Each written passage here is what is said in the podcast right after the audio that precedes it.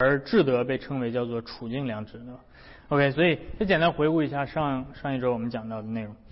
那呃，今天我们继续来讲这个智德，我们从这个大 C 开始讲智德的工作的步骤以及智德所组成的内在的部分。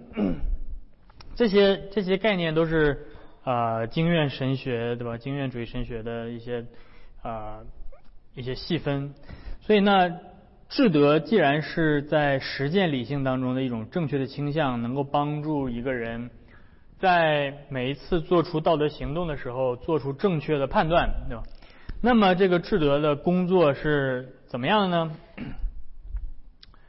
首先，这个智德的工作有两个大的层面，对吧？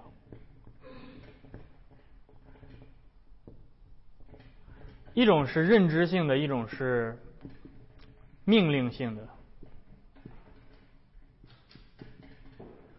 呃，首先，如果你想要知道，对吧？上一上一周我们提到的这个智德，像一个你的道德行为的一个导航体系，对吧？像一个你车里面的车载导航一样，你给它输入一个目标，你说我要去这儿，啊，然后那智德就会嘚儿给你算出来，对吧？给你算出来说，要想达到这个目标，最佳的途径是什么？那。这个这个过程就必须包括认知的过程，他必须知道这些路线到底都是什么，并且能够呃，当然这个这个比喻当中有一个有一个有一个缺陷的就是好像似乎把人的道德行为做当做是这种呃计算的一个一个一个能够得出的结论，对吧？好像是似乎是和仿仿佛是一个必要的一个东西，但是。但是这是这是类比只能做到的这一点，所以首先你需要认知，需要知道这些路线都分别是什么，然后最后下出指令，对吧？你最后说 OK，这个路线选，当然对吧？然后就开始往这个方向走。所以呃，智德也是有这两大层面的工作，但是这两大层面的工作呢，呃，总共是可以细分为三个步骤。那第一个步骤叫做。呃，deliberate 呃 deliberation 或者叫做 counsel 是吧？第一个步骤叫做 deliberation。什么叫 deliberation 呢？就是你需要先思考，要考虑清楚，而这个这种思考呢，往往是深入的思考，是一种斟酌、一种权衡的思考。一个明智的人，首先他先要获得，他要。他要去往的行动的目标是什么，并且他需要思考达到这个目标的不同的途径都有哪些，并且在这些不同的选项当中，根据实际的情况进行选择。所以这个就是第一步 deliberation。啊，中文你可以翻译成考虑，呃等等，但是我用一个我用一个词叫做审思，这是呃中国的中国的。四书五经里面的一个词，慎思。嗯，那然后当你考虑了之后呢，呃，你接下来要做出的是，你你现在脑子里面不仅仅是有这些不同的路线的这些选择，对吧？你接下来要做的是选择其中一个，对不对？所以你需要进行一个判断，到底哪个更优化？嗯，这种判断有可能是，就是就是，哎，没打出来，有可能是这样子的，对吧？有可能是经过经过很缜密的判断，对吧？不管怎么样，第二步你需要做出一个 judgment，你需要做出一个做出一个判断。那这个对吧？我又用了四书五经里面一个词叫做明辨，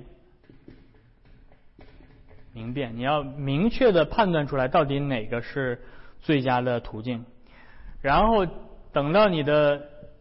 等到你的实践理性说判断出来，OK，这个是最佳途径，然后接下来这个实践理性就给你的意志下达了命令，说要走这条路，这是最好的路，所以这个是叫做 decision，这你就做出了一个 decision，或者有的时候叫做，嗯，这叫 command，是你的理性给你的意志和情感传达一个命令，所以这个。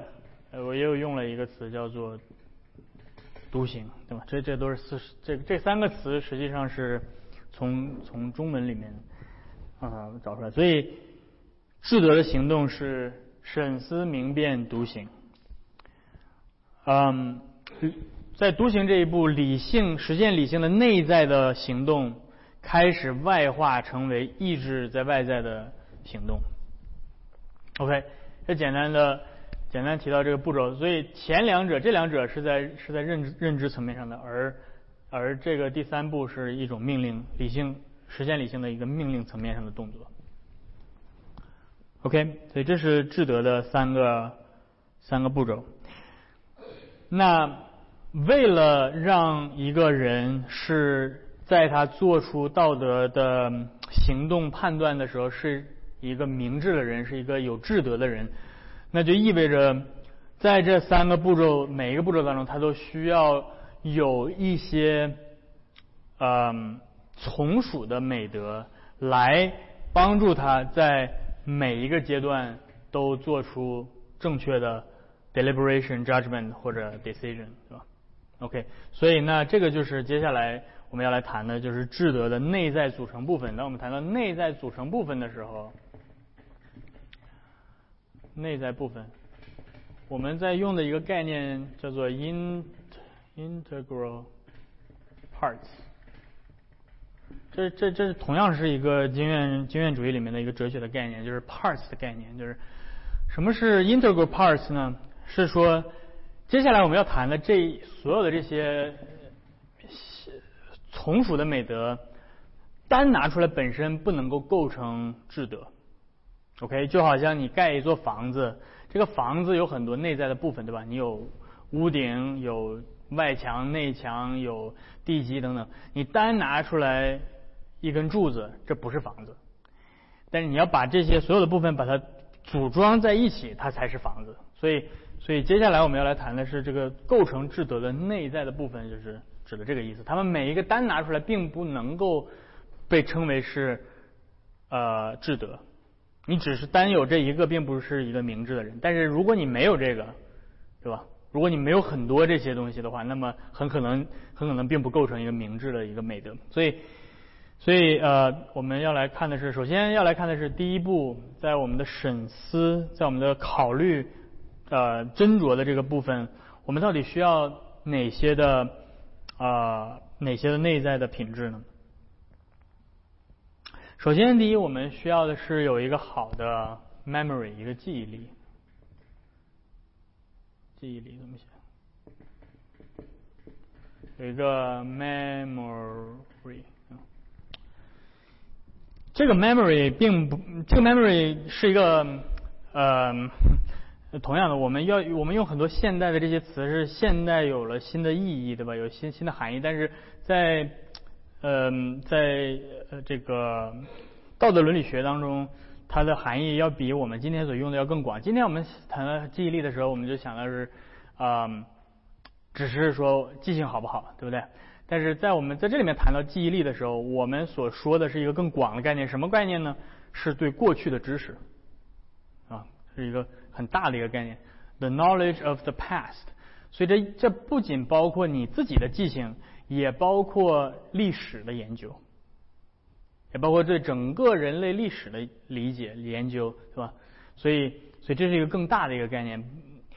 所以中国有句话叫做“知史而明鉴”，对不对？你只要了解了历史。你就知道说，OK，对今天事情的发展，你又有一个正确的判断，所以这个是记忆力所所在在说的。那当然，小到我们自己的人生的呃这些经历也是一样，对吧？你通常来讲，一个经历过更多呃人生挫折的一个人，他往往体现出来是一个更明智的人，对吧？所以当当他再次遇到其他的事情的时候，他能够做出更明智的判断，所以。所以这也从一个微观的角度来，从一个个人的角度来讲，和包括整个的呃更宏观的整个人类历史的发展，都是呃都是在这个记忆力的概念里面。啊，那今天有一种说法叫做大数据，对吧？什么叫大大数据？说白了就是记忆力，对吧？你就能通过科技的手段搜集更多的更多的数据，对吧？那都记忆在网络上，对吧？那。沈思除了你要有一个很好的记忆力，啊，对历史的了解，你还需要什么？你还需要一个呃，这个叫做领悟力 （understanding），领悟力、领悟的能力，对吧？你光知道没有用，你还需要理解为什么，为什么这个事情发生，然后接下来这个事情发生，对吧？那呃，这种理解，这种理解力是因为所有的理性活动进行推理的时候，都是从最基本的原则出发。所以，这种领悟力指的是对道德行为的基本原则的一种获知能力。然后，接下来第三是叫做受教、受教的能力，受教力，嗯，teachable，英文有的时候就呃 docility，呃，但是就是 teachable teachability，嗯，圣经经常会提到这个。呃，求你叫我有受教者的心，对吧？什么叫受教呢？受教是指，因为当我们再去做出认知的判断的时候，我们无法在所所有的事事情上都有最最佳的记忆力和领悟力，对吧？因为每个人都是有限的，对吧？你如果是一个研究呃医学的，那么你就不可能有同样的时间去研究物理学。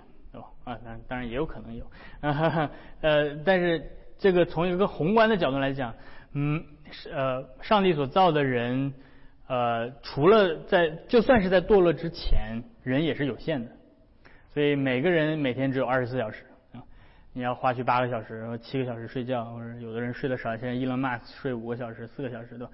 但是你可能顶顶多一天能够呃工作二十个小时，对吧？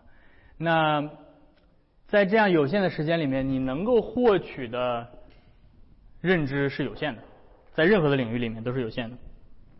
所以，受教力帮助我们在审思这个环节，能够汲取其他人的智慧，而不仅仅限限于自己的智慧。所以。做出正确的选择，要么靠自己找到答案，要么是通过向别人请教找到答案。在自己不擅长的领域去请教于其他的人，是做出明智的审思和权衡的一个非常重要的品质。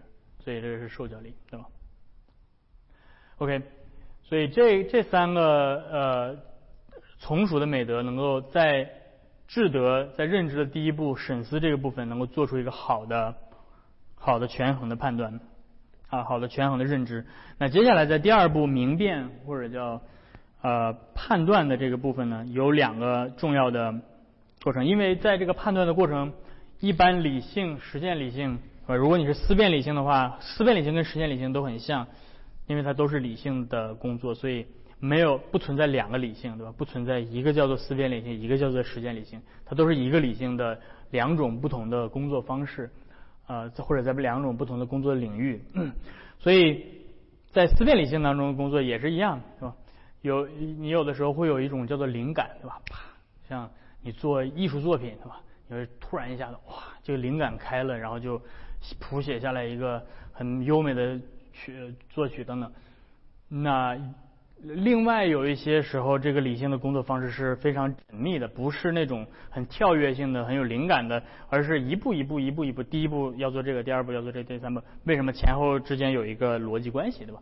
所以同样的，在实践理性的明辨的过程当中，在做出判断的过程当中，也是包括这两种不同的工作方式，一种是很有灵感的、直觉性的，啊，有的时候这个这种美德叫做机智或者敏锐。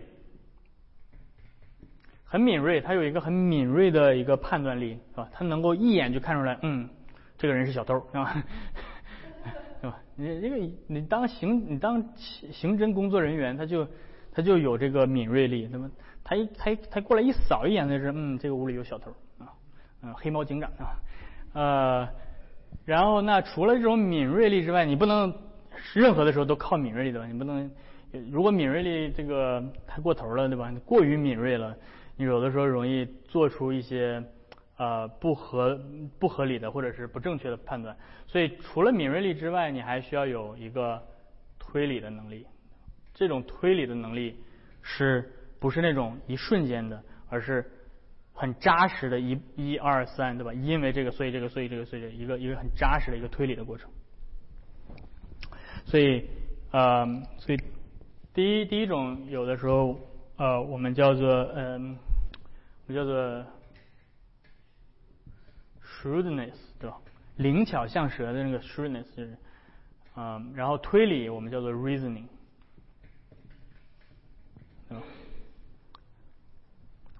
OK，最后你你经过推理也好，经过你的敏锐的这种嗅觉判断也好，你做出了一个判断，然后这个判断会给到命令，以命令的形式给到你的意志和情感。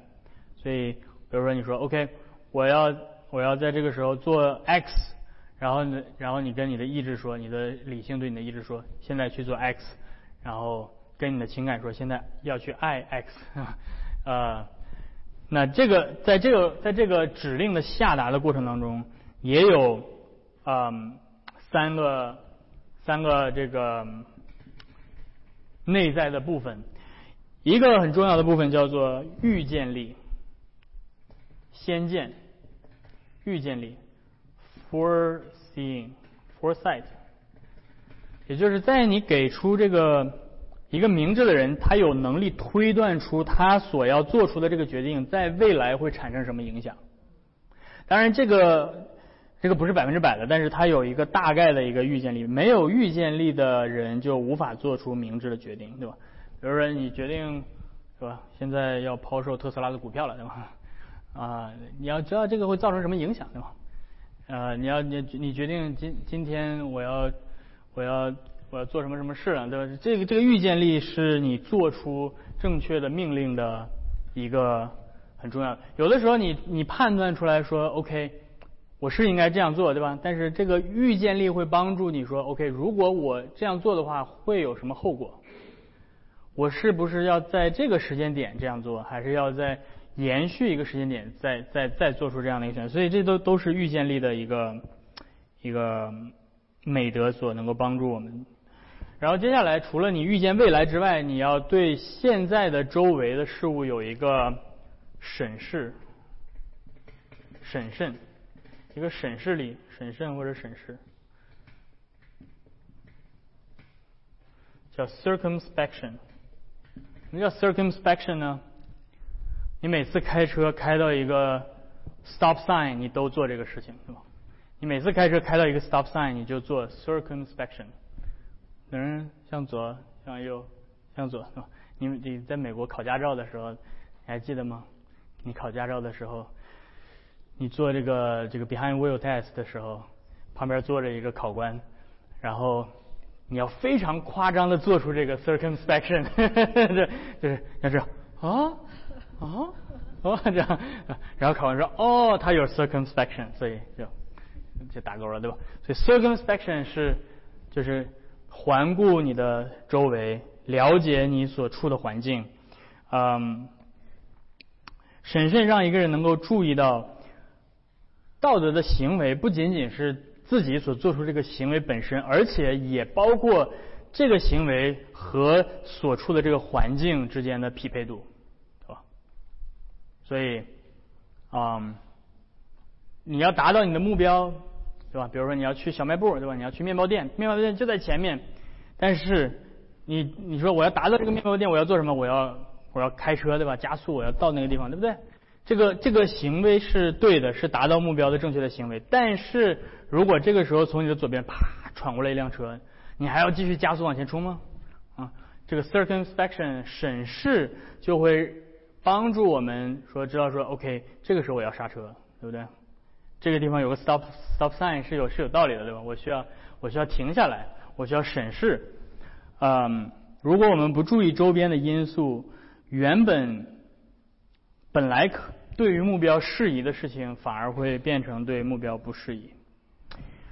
然后呃，跟这个审视有点像的另外一个叫做 caution，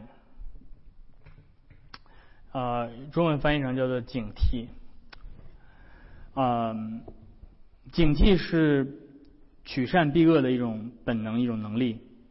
而这种警惕，要要和这个要要跟这个审视之间有什么区别呢？审视是指你往外看，对不对？但是警惕会会更比这个审视更深一步。这个警惕会让你能够注意到有一些看似是善，但实际上是恶的东西。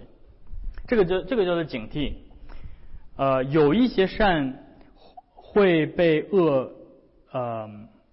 有一些恶会有善的伪装，有一些善会被恶阻隔，所以警惕是一种能够处理复杂情况的能力，防范避免恶、减轻损害的一种能力。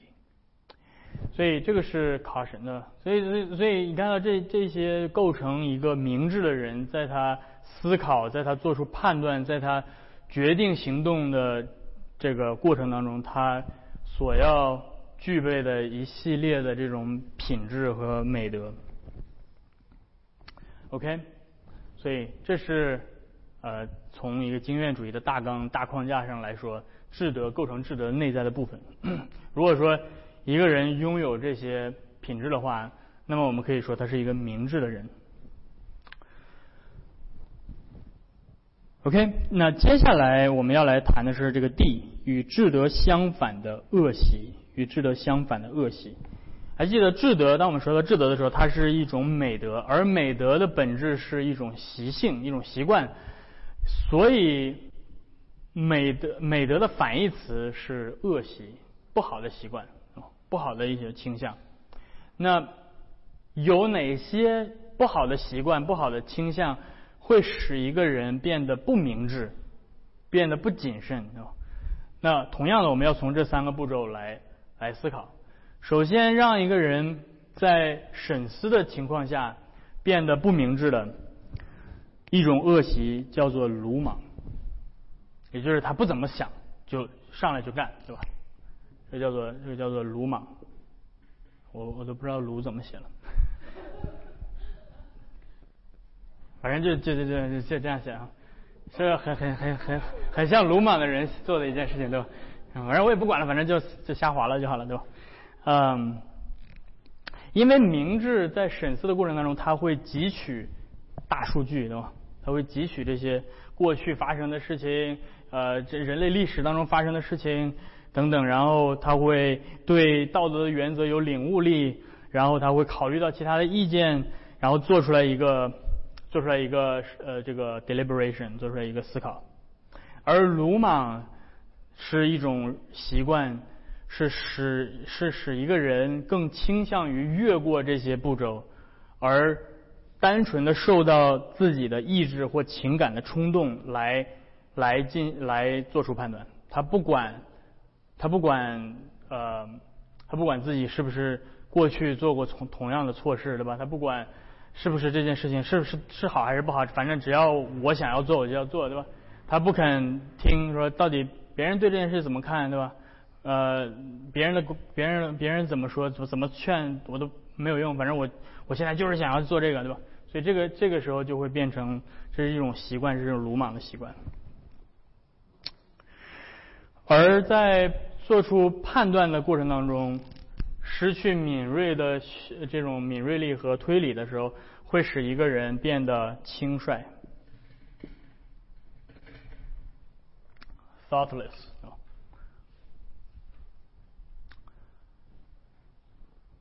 是的确，他可能在审思的这个过程当中是有是有一定的审思的，但是他在做出判断的时候，他是一个轻率，他他没有他没有经过很严谨的推理过程，或者没有回溯到很重要的一些基本的原则，在判断当中容易陷入到一种似是而非的。一个一个判断，所以这个是一个轻率轻率的恶习。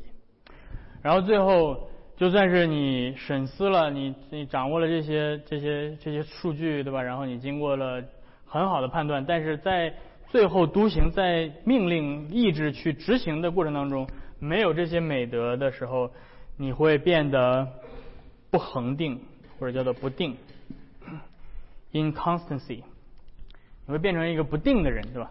就是一个不定的人是什么呀？就是前两天还想还这么想呢，对吧？过两天哎，不这样想了啊。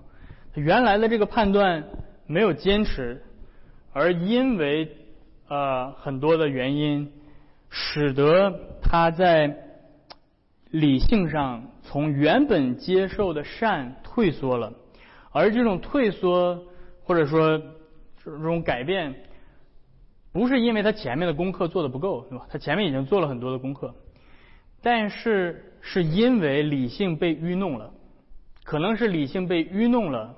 使得理性改变偏移了，或者是因为理性不够坚固、不够坚强，没有没有足够的这种命令的勇气和和决心，使得他从原来所选择的善退却了。那理性会被什么愚弄呢？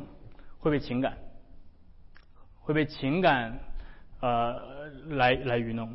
所以，所以这种嗯。不定是有的时候会啊体现成为犹豫不决，明明知道这个是正确的事情，但是犹豫不决不去做，或者是前后不一致，前前面先做出来的一个决定是这样，然后后面的决定与前面的决定是相反的，这些都无法使呃智德内在的呃对现实的认知转化成为有效的行动命令。OK，所以这些是与智德明显相反的恶习。鲁莽的人不是明智的人，轻率的人不是明智的人。一个犹豫不不决、举棋不定、前后不一致的人，不是一个明智的人。所以，嗯，所以这些品质、这些恶习是与智德相反的。但是接下来这个更厉害了，还有一些恶习是貌似智德，但本身不是智德的恶习。那这个讨论是，我觉得阿奎那对吧？托马斯阿奎那里面提到一些讨论，就是非常的非常的精准哈。他会看到有没有一些人，他表面上看起来很精明。能干是吧？很很明，看起来是经常能够做出很明智的判断来，但是实际上，圣经说他是愚拙的人，有的，呃，所以所以从圣经当中告诉我们说，有一些人他看起来聪明，但实际上是愚拙。这指的是什么呢？这这会这会体现在两个层面。首先，我们回顾到这个智德的。呃，或者实践理性整个工作的方式，对吧？实践理性是告诉我们，首先要有一个目标，是吧？是非心告诉我们目标是什么，然后在这个实践理性在选择到达目标的途径当中，智德进入来帮助实践理性做出最有效的判断。那一个是目标，一个是达到目标的途径。貌似智德的恶习是在这两个地方出错了。OK，有一种。貌似智德的恶习叫做属肉体的智慧，属肉体的智慧。这种智慧是在我们的道德的行动当中的目的目的地出错了。我们道德行动的目的地啊，定义成为我的肉体所喜爱的地方，啊，我的肉体想要的。所以属肉体的智慧是在目的上出错。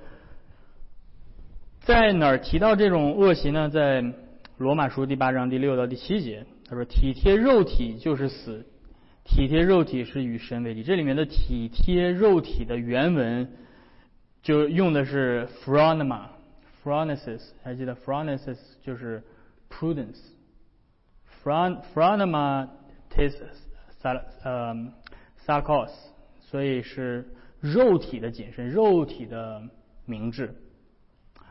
呃，在圣经当中有许许多多这样的例子，比如说耶稣啊提到不义的管家那个比喻里面，那个不义的管家他要被要被解雇了，对吧？然后他就开始用这种很聪明的方式给自己找给自己找出路，对吧？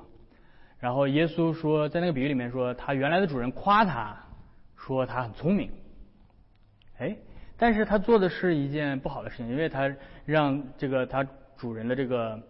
这个这个欠债的人欠他主人债的人，然后过来把他的债勾销了，对吧？把他的债取消。实际上他这样做的话是违是危害了他主人的利益，对不对？但是他主人说：“你这人挺聪明啊，这是一个这是一个反话，对吧？就是这个是什么意思呢？他可以借着损害另外一个人的利益，他主人的利益来为自己寻找后路，对吧？也许这个以后我可以我可以到这些这些人看我我帮你了，我帮你把债务都免了，对不对？嗯，那主人夸这个不义的管家做事 fraudulous，所以。所以，呃 f r o n m a s 可以形容不义的事情。这个人是个很聪明的人。然后接下来，了耶稣说：“因为今世之子在世事上比光明之子更聪明，更 f r o n m a s 所以，这个有一种聪明是属世的聪明。这种聪明看起来从你深入进去，你会看到说他具备很多这种真正的智德内在的部分，对吧？他会分析，他会做出判断，他会选择推理，他会有预见性，他会等等等，他有很多这种内在的部分。但是因为他的目的地错了，所以他这个车他这个车开了再顺，他到达错的地方了。这个并不是真的明智，这个是。在属肉体的聪明，啊，实际上它是通往死亡的恶习，它并没有服务于真正的善。OK，所以这是在目的上错了，对吧？你可以是一个 F1 赛车手，对吧？头文字 D，扎开这个山山路开得非常非常顺，但是等你错了，这个目的地是一个悬崖，啪，你下去了，对吧？但是接下来还有一种貌似智德的恶习。他或许在目的上并并不是错，也许不错，对吧？这个不不关注他的目的，也许他的目的地是好的，但是在达到目的地的途途径是错，是是是是错的，是不好的。这是这个在呃在这个在圣经里面这种恶习叫做诡诈，叫做诡诈 （craftiness） 或者叫做 cunning，cunning，嗯。诡诈是圣经里面提到的最典型的虚假的智德，它是一种弯曲的阴险的品质，狡猾或者有的时候会被翻译成狡猾。诡诈和狡猾，对吧？有的这两个词有的时候互换使用，是指在达到目的的途径当中出现了错误。狡猾的错误不在呃不在于目的，而在于途径。可能一个，比如我我举个例子来说这个狡猾，对吧？比如说一个人他想要找一份好的工作，他想要去这个不知道哪儿工作比较好啊？微软吗？啊，还是哪儿？苹果？不知道，反正就是他有一份好工作在他面前，他非常想要这份工作，是吧？他有一个好的目的，这个这个目的不坏，对不对？然后，那么他想要达到这个目的，但他并没有用一个正确的途径，他并没有。努力的，对吧？把自己的能力提升，然后怎么样？他在干嘛呢？他在自己的简历上作假。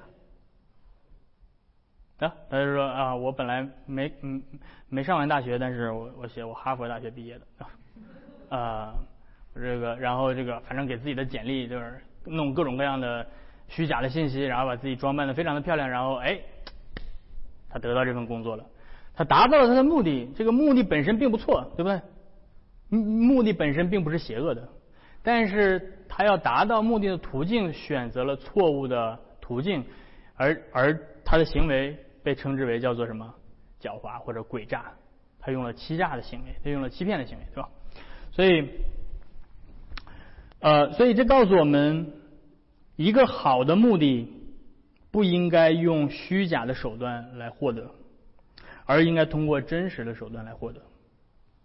所以这意味着，即便是通往正确的目的的途，呃，这个这个目标是正确的，同样也会有错误或者歪曲的方法。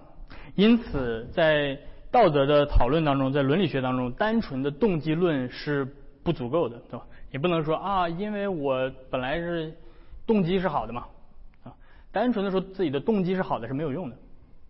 一个行为本身是有呃。达到目标的错误的途径的，所以这个这个我们需要升华一下，那么在这升华一下，智德的讨论智德的一个很重要的意义在于，我们需要知道人类的行动不仅仅是它的目标，而且是达到这个目标的手段和途径，都是在我们的道德讨论当中的。而因此，真正的明智的人，真正的明智的人，是一个把自己的自我为中心的利益，呃，不会以自我为中心的利益来去行事的一个人。他能够感知到现实的真理，而这样的现实本身能够引导他采取适当的手段来实现他的目标。而狡猾的或者诡诈的，为什么为什么这些人圣经不仅称他们是诡诈的人，圣经说他们是愚蠢的人？他们不是很聪明吗？看起来他们能够达到自己的目的。为什么圣经会说他们是愚蠢的人？是因为当我们为了获得目的而采取虚假的途径的时候，实际上我们恰恰阻碍了通往目的的道路，因为因为我们与与与真理隔开了。所以，狡猾和诡诈的人最终欺骗的不是别人，最终欺骗的是自己。还是回到刚才那个例子，刚刚这个通过造假简历得到这份好工作的人，他表面上来看，他欺骗了这个公司，对不对？但是实际上，他使自己受损了。表面上看起来，他他得到他想要，但是实际上，他使他自己受损。他使他自己，嗯，一方面对吧？从表面上来看，如果他这份造假被发现了，那么他照样真理会让他失去这份工作，对吧？真相会让他失去这份工作。而你说，就算他掩盖的很好，他没有发现，然后他获他最终获得这份工作，而且这辈子一直干这份工作，那你觉得对他有什么损失呢？他损失更大，因为他一生要活在一个谎言里。因为他一生要与虚假，要活在自己虚假的这个这个概念，而不是活在真实里，所以所以他会越来越痛苦，他要不断的用另外的谎言去掩盖前面这个谎言，然后这个雪球就会越滚越大，越滚越大，越滚越大，对吧？最后就是可能有一天这个这个谎言的雪球就崩塌了，对吧？啊，有很多对吧？很多电影都是以这种题材为以这个一个主题来来勾勒。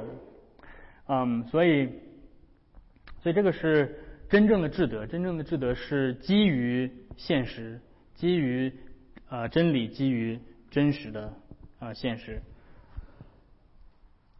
OK，嗯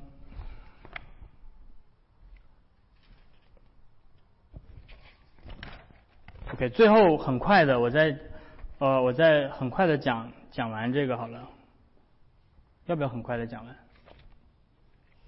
要很快的讲完吗？你们觉得是已经够了吗？我觉得，我觉得，我觉得我们可以稍微停一下吗？讲完吗？讲完，那接那接下来就是这个义智德与其他道德美德之间的关系，然后最后是恩典对智德的转化和加强。这这这两个 topic 每个 topic 都能讲很久，但是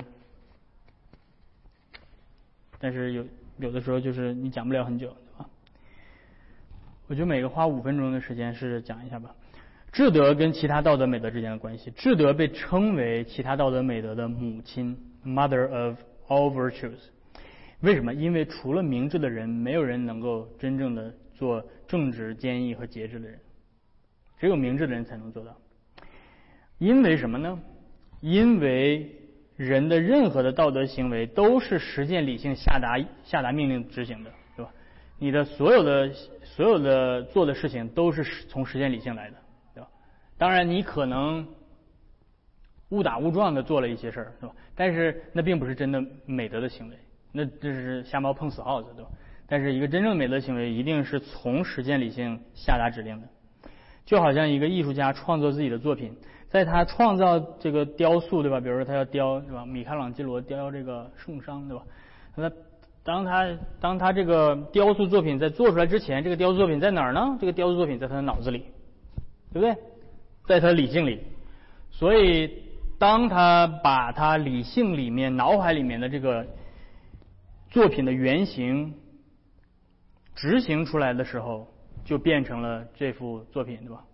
现在在意大利，你可以去看，啊，在梵蒂冈里面啊。虽然前段时间好像玛利亚的鼻子被人敲掉了，很可恶，这些人，这些人不知道自己在做什么啊，把一个旷世的、惊为天人的作品就这么毁了。一个一不知道意大利小孩十几岁的小孩就是反正就是就是去梵蒂冈，就是现在的年轻人，反正这什么东西，把把把那个圣上的鼻子，玛利亚的鼻子敲掉了，啊，你要知道要修复这个这个作品。不是那花花花了多少钱的东西，也不一定能修到原来那个程度。Anyway，嗯，为什么要谈这个？这就是鲁莽，这这这这就是他不知道他自己在做什么，他觉得挺好玩的，当然来一下，对吧？但是 Anyway，嗯，就像一个一个艺术家，他把他脑子里面的原型复制出来，成为这个作品。这个作品实际上是他理性当中的原型的副本。同样，一个好的道德的行为是实践理性的原型在外显的一个副本。因此，一个行为之所以是好的、正直的、勇敢的、节制的，是因为在实践理性当中，智智德已经先构建了一个原型。只有在这个明智的命令之下，才会有良善。所有一切的善行必须首先是明智的。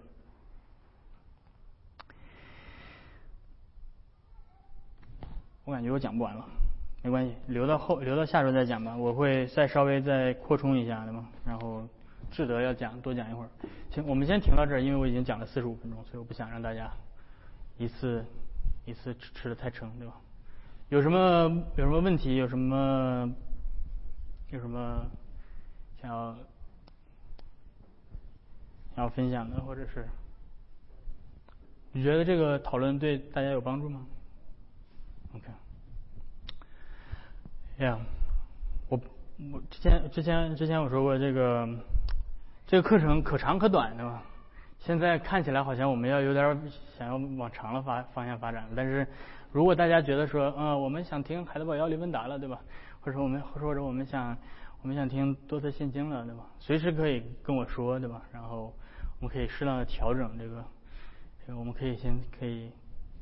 因为因为因为这个这个这个话题呢，这个话题呢是是可以可以，我我主要是我主要是想要用这个先看看，如果说大家对大家说觉得有帮助的话，我当然愿意去更多的去细讲。但是如果大家觉得说嗯，我们我觉得可能讲一点海德堡会更好一点，我们可以随时调整。所以，Let me know，对吧？我是为你们服务的，对吧？OK，如果没有什么问题的话，我们一起做一个祷告，好吗？慈悲的天父，我们来到你的面前，再次的感谢你给我们这样的时间和机会，来一同的思想，啊，智德这样的呃理性上的美德。主要你所造的人的理性是何等的美好，让。我们的理性可以参与到啊制定这些良善的啊美善的这些行行动当中。说，但是我们也看到我们的堕落的理性时常会犯罪，时常的会缺乏这样的美德而陷入到恶习。我们会呃经常做出不明智的决定。但是主要我们祈求你来帮助我们啊，叫我们回到你的面前来啊去寻找智慧，就像。我们所读到的真言当中所说的，让我们能够寻找智慧胜过寻找精进，让我们能够去趋向啊那个在街道上不断的发生呼召我们的那那位智慧，并且在它里面能够使使我们的呃实践的理性，能够更加的趋向于你所造的原本的心意。听我们的祷告与我们同在，带领我们这一周的生活。我们这样的祷告祈求是奉靠耶稣的名，阿门。